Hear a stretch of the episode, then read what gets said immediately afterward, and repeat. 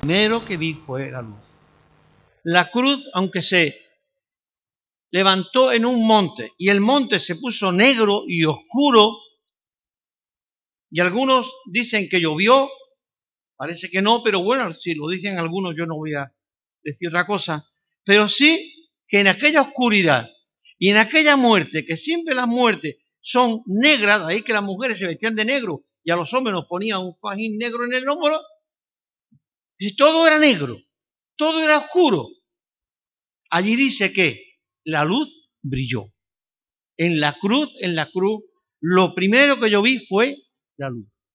Y también una cosa más, y las manchas de mi alma fueron lavadas por la fe, dice, por la fe. Bien, hermano, pues en esta mañana vamos a, ver un poco sobre la parábola del buen pastor que todos conocéis y que seguramente eh, os atreveríais que sea, quizás hasta lanzaros a, a, decirla de memoria, ¿verdad? Pero bueno, no les voy a meter en ese apuro y nos vamos a dejar a limitar a ver qué dice la parábola. La parábola dice, de cierto os digo, que que no entra por la puerta del redil de las ovejas, sino que sube por otra puerta este es ladrón y salteador. Mas el que entra por la puerta del el pastor de las ovejas es. A este abre el portero y las ovejas le oyen su voz. Y sus ovejas llama por nombre. Eh. Llama por su nombre y la saca. Y cuando ha sacado fuera todas las propias, va delante de ella y las ovejas le siguen porque conoce su voz. Mas al extraño no seguirán, sino huirán de él, porque no conocen la voz del extraño. Esta alegoría, o esta parábola, le dijo Jesús, pero ellos no entendieron qué le decía. Y Jesús, sabiendo que no lo había entendido ni papá, dijo, voy a explicar. Y ahora empieza a explicar. Yo soy la puerta. ¿Recordáis? Yo soy la puerta. Así que nadie puede robar mis ovejas porque yo soy la puerta. No soy el portero. Soy la puerta. Hablaremos de esto. Todo el que antes de mí vino y después de mí vendrán, serán salteadores, vendrán robando, haciendo muchas cosas. ¿Vale? Yo soy la puerta. El que por mí entrare, entrará, saldrá y hallará pasto. Vamos al texto clave de esta mañana 10 y 11. El ladrón no viene sino para hurtar, matar y destruir. El ladrón no viene sino para matar, hurtar, matar y destruir. Versículo 10. El 11. Perdón, ¿me he equivocado? Muy bien. Muy bien, vale, gracias. El ladrón no viene sino para hurtar, matar y destruir. Pero yo he venido ni a matar, ni a hurtar, ni a destruir. Yo he venido para que tengan vida y la tengan en abundancia. Bien, yo pregunto, ¿qué es fe? Es una palabra abstracta. Y hay dos letras. A veces se le pone un acento y otras veces no se le pone. ¿Vale? Pero son dos letras. ¿Qué profundidad tiene la fe? La fe es un don de Dios. La fe no se adquiere, no se compra. La fe no se transmite. Yo no nací con fe, ni mis padres me la dieron. ¿Claro? Hasta aquí. Mis padres no me dieron la fe. Me enseñaron quizá el camino de la fe, pero no me dieron la fe. Yo no nací con fe en mi corazón. Al contrario, dice el texto bíblico que el corazón del hombre lo que hay es malo. Ni nací con la inclinación de creer, tampoco. En el corazón del hombre lo que reina es el mal. Y la inclinación del corazón del hombre es hacia lo malo. Con lo cual, siendo como soy, como me lo pinta el apóstol San Pablo en la carta a los romanos, yo tengo que aceptar que Dios me ha dado un regalo que yo no me merezco porque no he sido un niño bueno y me merezco carbón. Dios me ha dado un regalo que es el don de la fe. Me ha llegado a lo más hondo de mi mente y dice que el Dios de este siglo cegó el entendimiento mío para que yo no, para que el Evangelio, para que la palabra de Dios no alumbrara mi corazón. Sin embargo, Dios hizo un día que todas las tinieblas, toda la oscuridad que hay aquí, que el diablo había metido para cegar mi entendimiento, yo lo entendiera y pudiera ver la gloria de Dios y pedirle a Dios perdón y pedirle a Dios que entrara en mi vida y pedirle a Dios muchas cosas. ¿Por qué? Solo por fe. No hay otra cosa.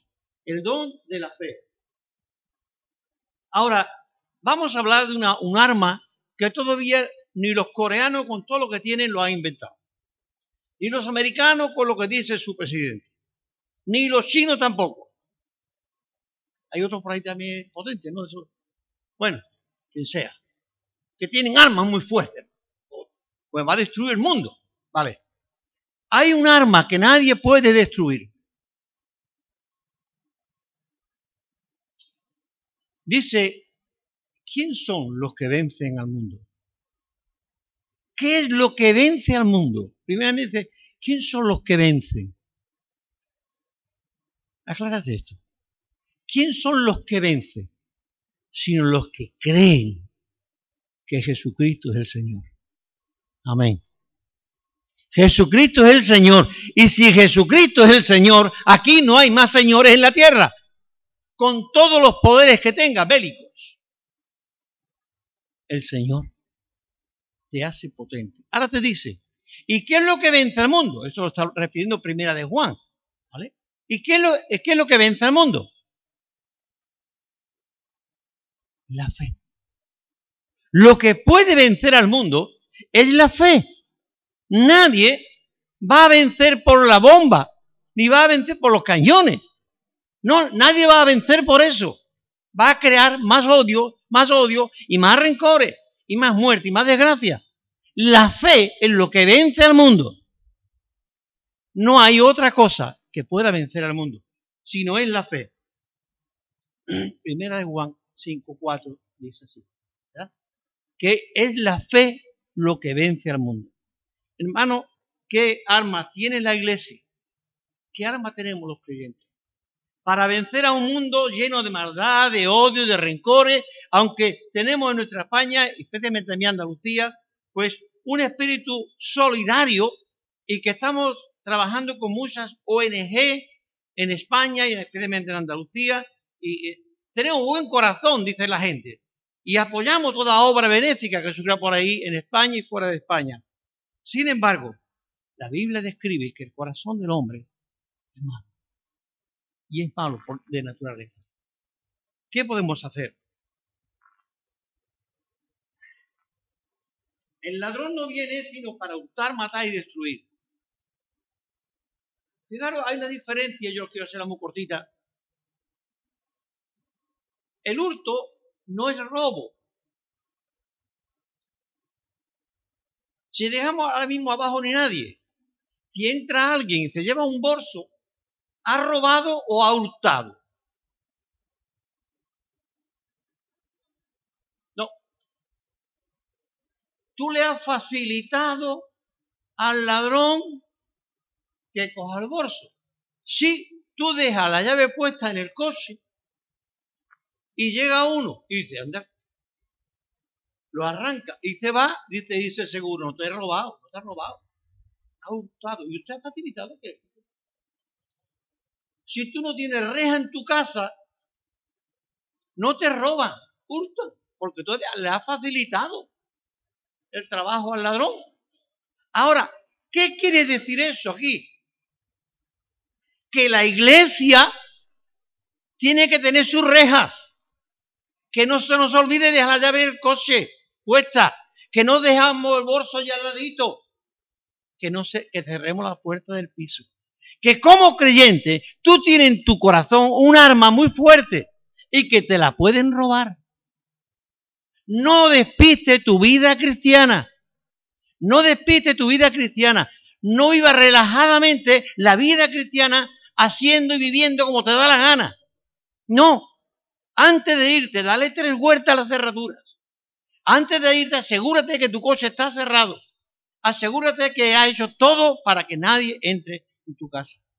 Asegúrate de, con Cristo en tu corazón, porque dice que el que cree es el que vence al mundo. ¿Y quién es lo que vence al mundo? Lo que tú tienes en tu corazón, que es la fe de Dios puesta por él, el día que tú le recibiste. Bien, ¿por qué es tan importante la fe? ¿Por qué es tan importante la fe? Porque sin fe somos, eso que hemos cantado antes, pajarillo ese que se muere, le faltan las fuerzas, no sé, no recuerdo muy salía coro, ¿no? No tiene fuerza, no, no. ¿Qué hace? Sin fe, ¿qué hace tú en la vida? Es la fe lo que nos da una identidad propia con Dios. La fe nos da una identidad con Dios. Me hace ser parte de Él, vivencia con Él. La fe me conecta con el trono de Dios. Me puedo acercar libremente, con toda la seguridad, con toda la garantía y decirle Padre y llamarle Padre a Dios. Oye, llamarle Padre. Padre, necesito. Gracias. Me puedo acercar. La fe, sin ella es imposible agradar a Dios. Y como hijo y agradecido, quiero darle gracias a Dios. El otro día yo le decía a alguien hablando de un poco de broma. Eh, mi madre tuvo un buen parto. Por eso yo quiero ser agradecido. Dice que el mal nacido no es agradecido. Mi madre tuvo un muy buen parto conmigo. Fue en los reyes, así que para que te digo. Fue maravilloso. Aquel parto fue extraordinario. Y yo quiero honrar aquel parto, siendo agradecido. Y hermano, Dios si quiere, me malentiende la frase, nos parió con su sangre en la cruz. Ser agradecido. Mira arriba y dile, Padre, gracias, gracias. No hay un Padre como tú, no hay un Dios como tú, no hay un Rey como tú, ni nadie que tenga lo que tú tienes para mí. Eso lo creo por la fe. La fe que Él puso en mi corazón, que no nació en mi corazón, que yo no venía con ella, que yo no estaba inclinado a eso. No. Fue la obra de Dios, la gracia de Dios obrando en nosotros.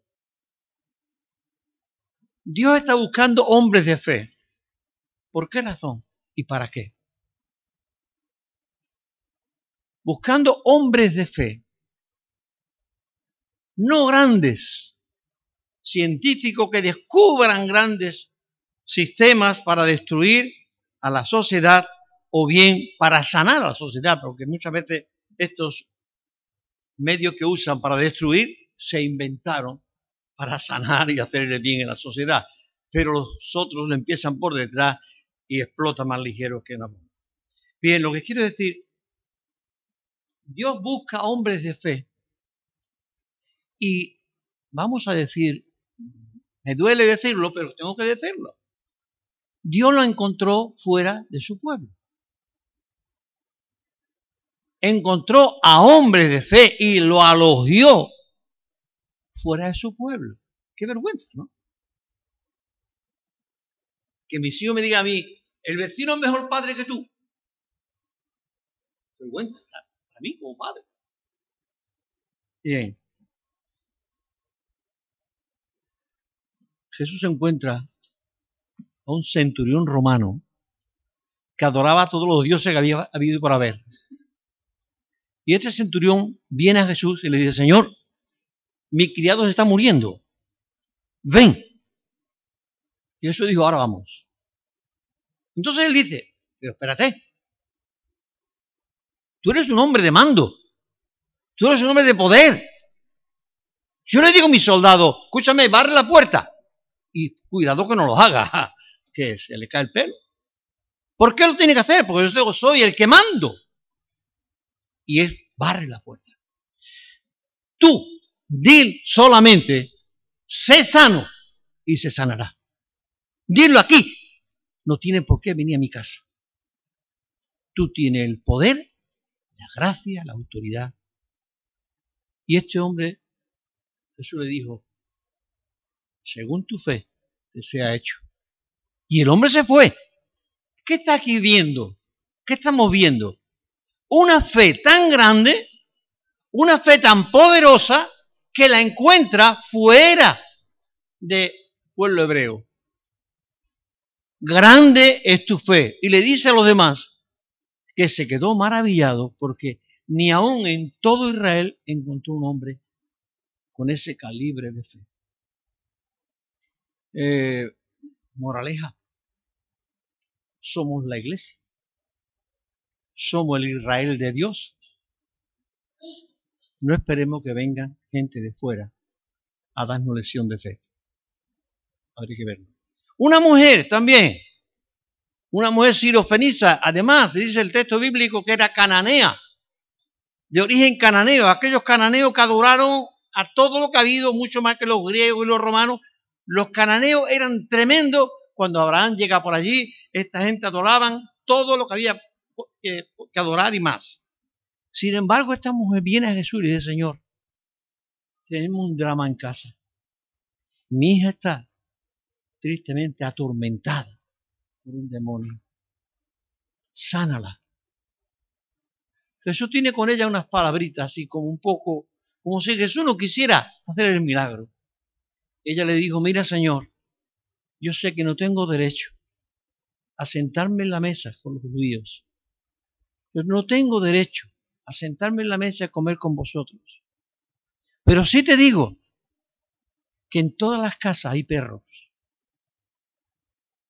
y los perros se meten debajo de la mesa y comen la migaja que cae de la mesa. ¿Me permite ser un perrito? Dame la migaja. Pero sana a mi hija. ¿Y qué dijo Jesús? Mujer, grande es tu fe.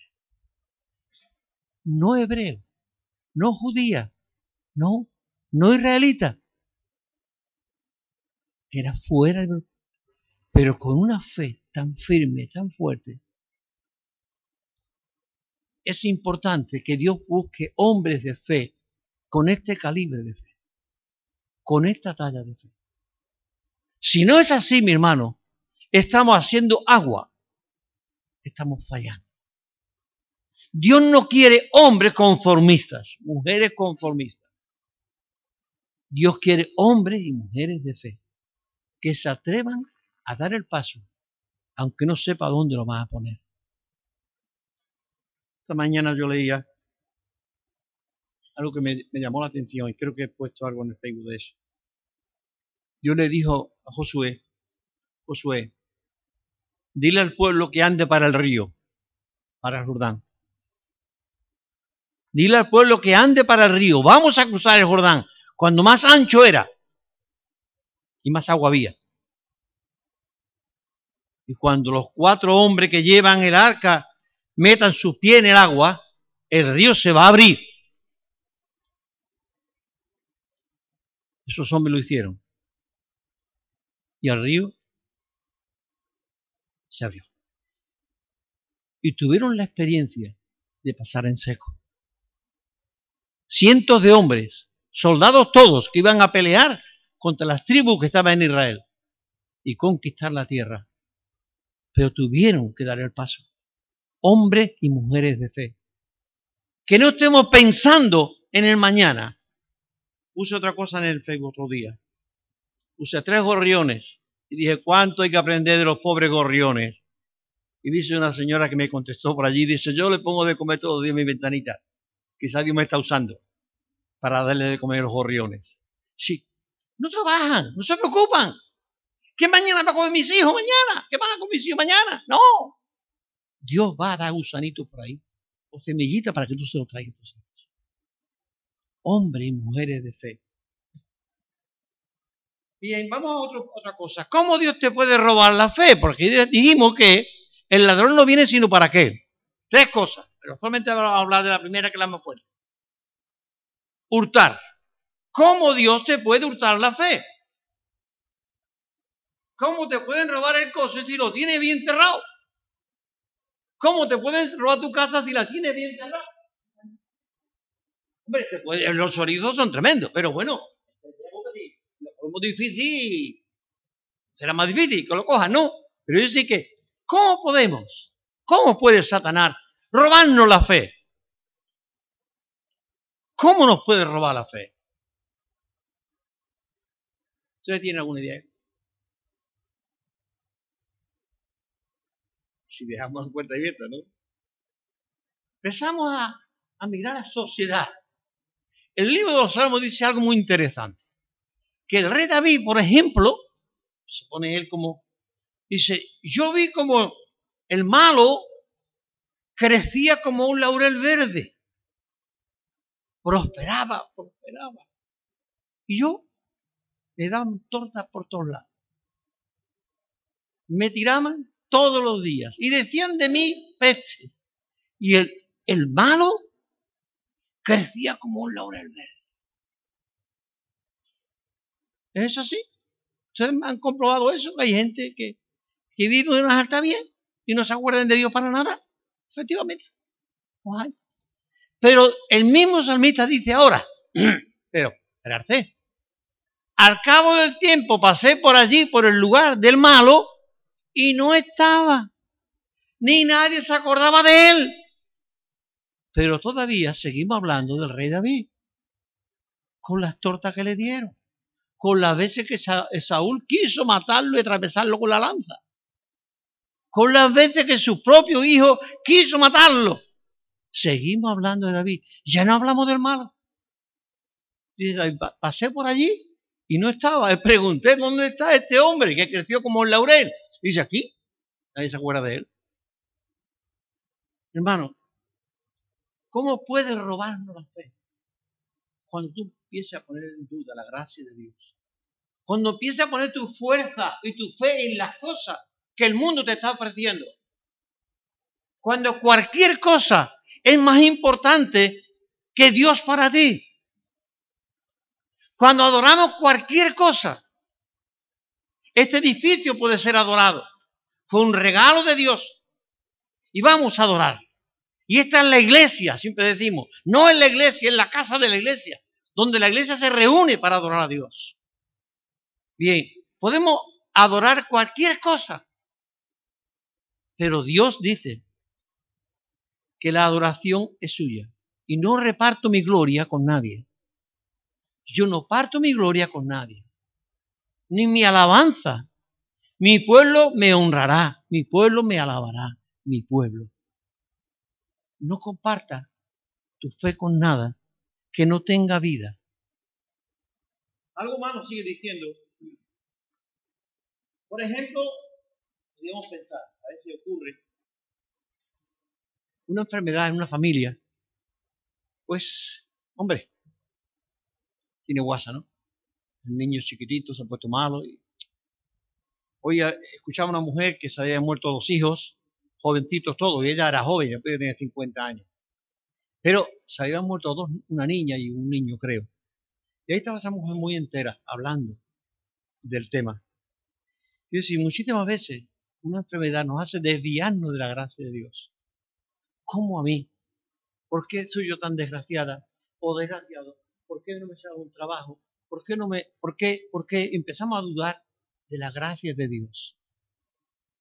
Decía al principio, que Jesucristo es el Señor, para gloria de Dios. Jesucristo es el Señor. Cuando dejamos de ver a Cristo como el Señor, único Señor, único Señor, a que le debemos todo, cuando eso no es claro y real, empezamos a mirar a otros muchos señores que había alrededor. Solamente de pasada quiero decir que Pablo estaba en Atenas también lo leí en estos días. Pablo estaba en Atenas. Y Atenas era una de las ciudades donde había más ídolos de todo. Y adoraron a todo. Bien. Pero llegó Pablo a un lugar y se encontró ahí un huequecito y vino un azulejo puesto. Y en el azulejo ponía este altar está dedicado al Dios no conocido. Por si se le había olvidado algún Dios a ellos, pues aquí ponemos esto por si cuando venga ese Dios que no conocemos, lo colocamos ahí. ¿Vale?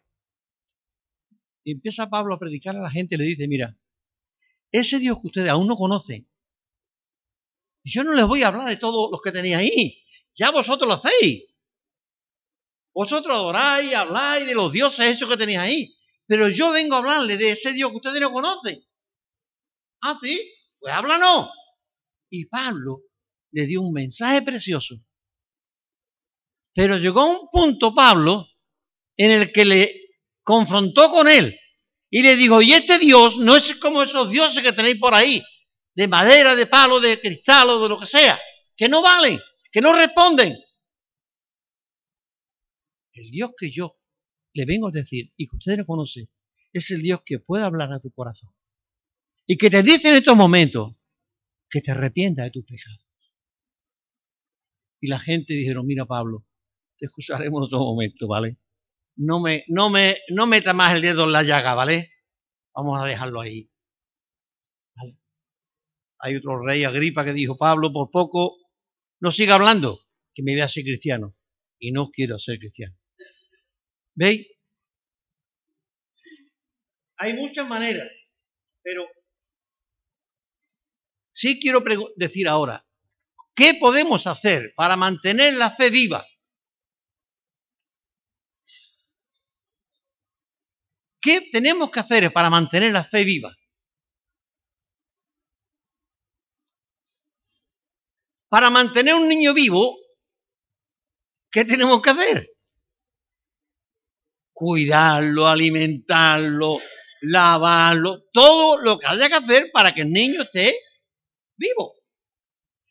¿Qué podemos hacer para mantener la fe viva? Vamos a ver. Primero me voy a alimentar. Voy a la Biblia. ¿Hemos leído la Biblia hoy antes de ir? Wow, no, no levanten la mano. Para que nadie se vea un poco en... Ahora, si hay muy iluminado, que la levante. Sí. ¿Qué hemos hecho? ¿Nos hemos alimentado? Todos hemos desayunado, seguro. O alguno está de ayuno y no ha comido. Todos hemos desayunado. Ya tenemos el cuerpo alimentadito. Hasta las dos y pico que comamos, estamos bien. ¿Vale? Pero, ¿y tu alma? Hoy porque ha venido por la iglesia y está escuchando la palabra y estamos leyendo la Biblia. Pero ¿y ayer?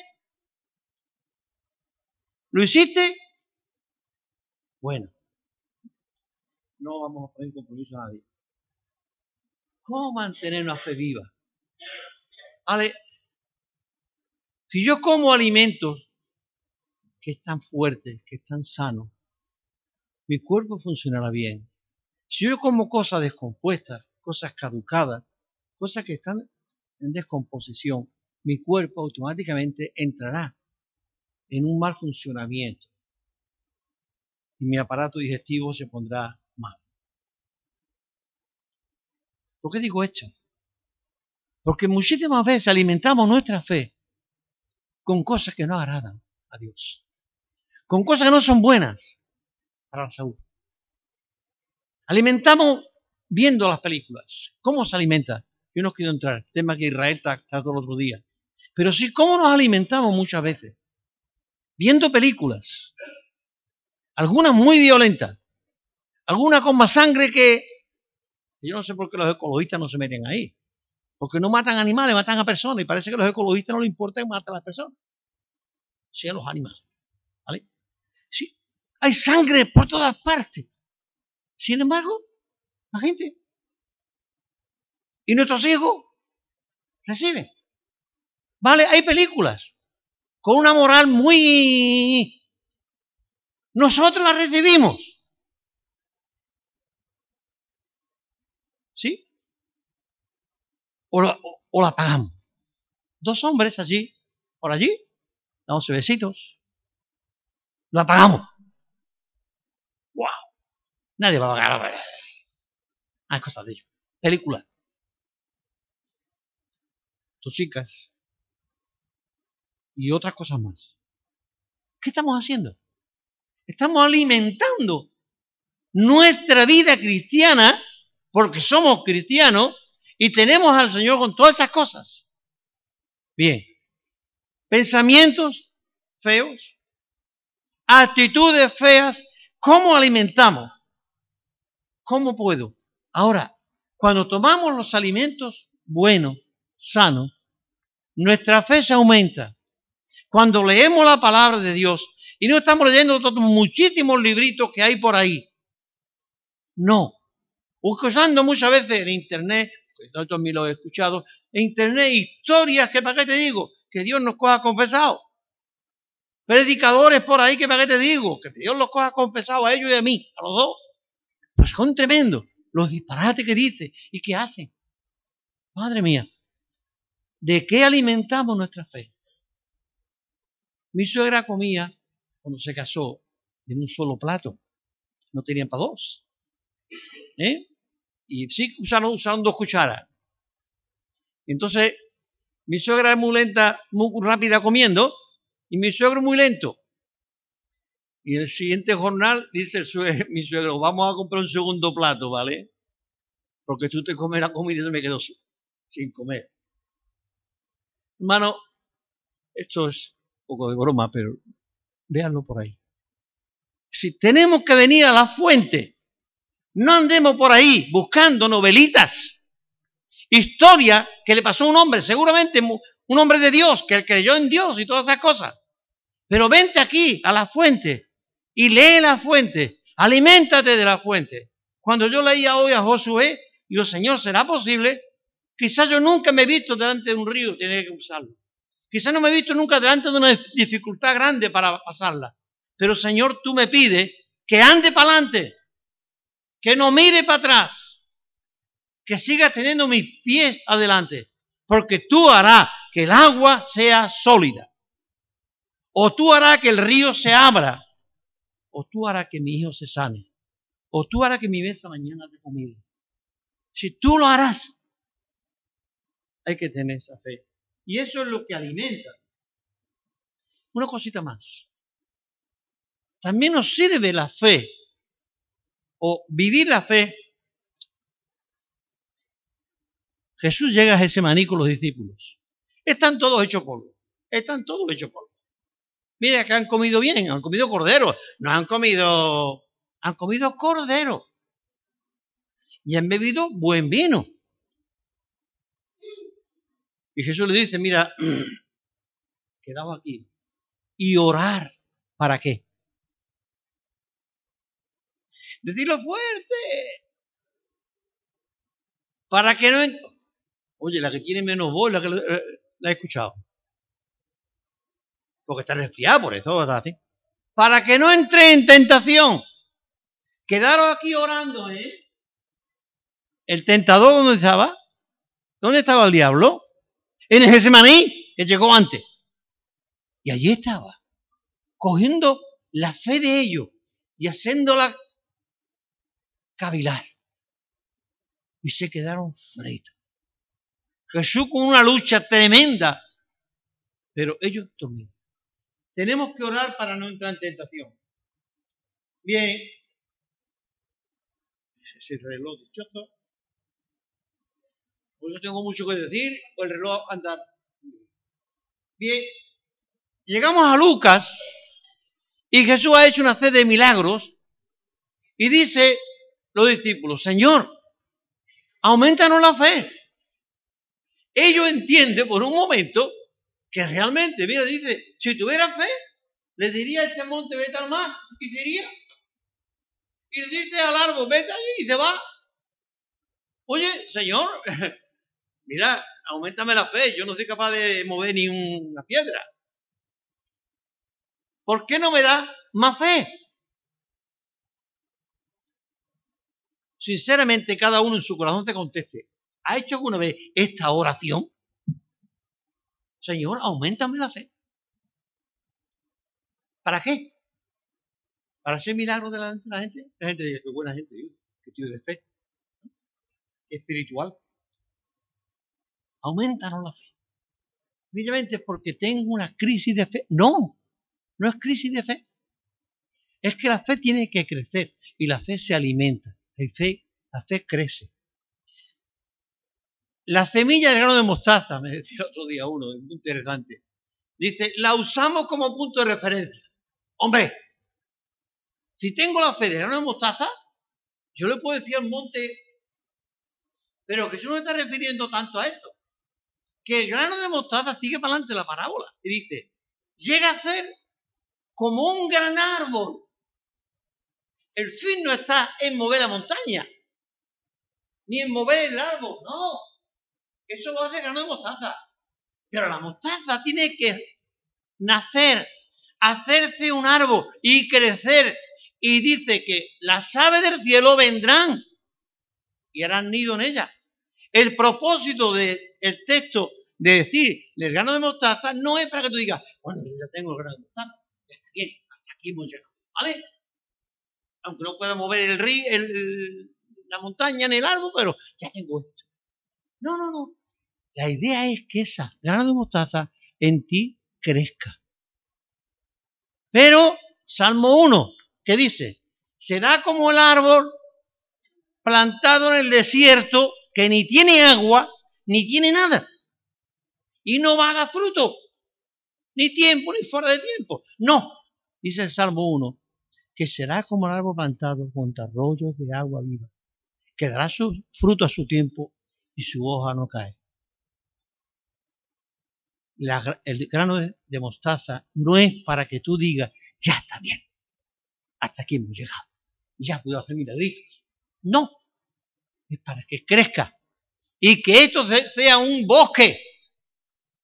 Que la iglesia crezca como un bosque. Como dicen que era nuestra España, que un mono saltaba desde Gibraltar y llegaba hasta Galicia, Galicia o, Francia, ¿no? Todo eran árboles. Ojalá que la iglesia de Dios crezca de esta manera. Hay que terminar ya, ¿vale? Eh, la última parte del texto 10. ¿El ladrón vino para qué? Hurtar. Ya empieza a hacer daño. Matar. Y al final destruir. Pero dice ahora Jesús, pero yo como pastor he venido a qué? Para que tenga vida todo lo opuesto de lo que hace el ladrón. Todo lo opuesto a lo que hace el diablo, que cega nuestro entendimiento y nos hace conformarnos con cualquier cosa para adorar. Adoramos cualquier cosa sin vida. Pero la fe es viva, la fe no es muerta, porque la fe muerta huele mal y no produce fruto ninguno la fe viva es la que puede crecer y llegar a ser un árbol que aún los pájaros hagan nidos en él. Y los animales vengan y pasten debajo a la sombra. Si la fe crece, la fe viva tiene que crecer. Si la fe se limita a ser grano de mostaza, que lo podemos tener muchas veces dentro de, una perlita, dentro de una cosita, ahí está el grano de mostaza, a saber si es mostaza lo que está ahí dentro. Pero bueno, lo dice la gente, ¿vale? Bien, ¿Qué fe tiene? ¿Y en qué la deposita? ¿Dónde depositada nuestra fe? El resultado es si no crece tu vida espiritual, es que o la tiene mal enfocada, puesta en algo muerto, o no tiene. Si mi fe la tengo puesto en algo vivo, vale. Pero si mi fe está depositada en algo que no tiene vida ninguna, la fe está muerta. Y no produce en mí nada bueno. Nada bueno, aunque yo lo quiera ver como bueno. El ladrón no viene sino para luchar, matar y destruir. Yo he venido para que tú tengas vida en abundancia. Y aquí terminamos. ¿Quiere tener vida en Cristo? ¿Quieres tener una vida, de fe? ¿Quieres crecer tu vida espiritual? Jesús vino para eso. Para ayudarte a que tus ojos no estén mirando tantas cosas ni objeto para adorar. Ponte a mirar a Dios. Mira a Cristo. Yo, como el pastor, estoy en la puerta. Y soy la puerta. Y el que por mí entra, jamás se lo llevará al diablo. Mías son, dijo él, y nadie las ha arrebatado de mi mano. Tu fe debe estar puesta en la persona de Cristo. Para que el diablo no venga, ni hurte, ni robe, ni mate, ni destruya. Pero tú tienes que saber dónde tiene puesta tu fe. ¿Vale? Esta es la llave de mi coche.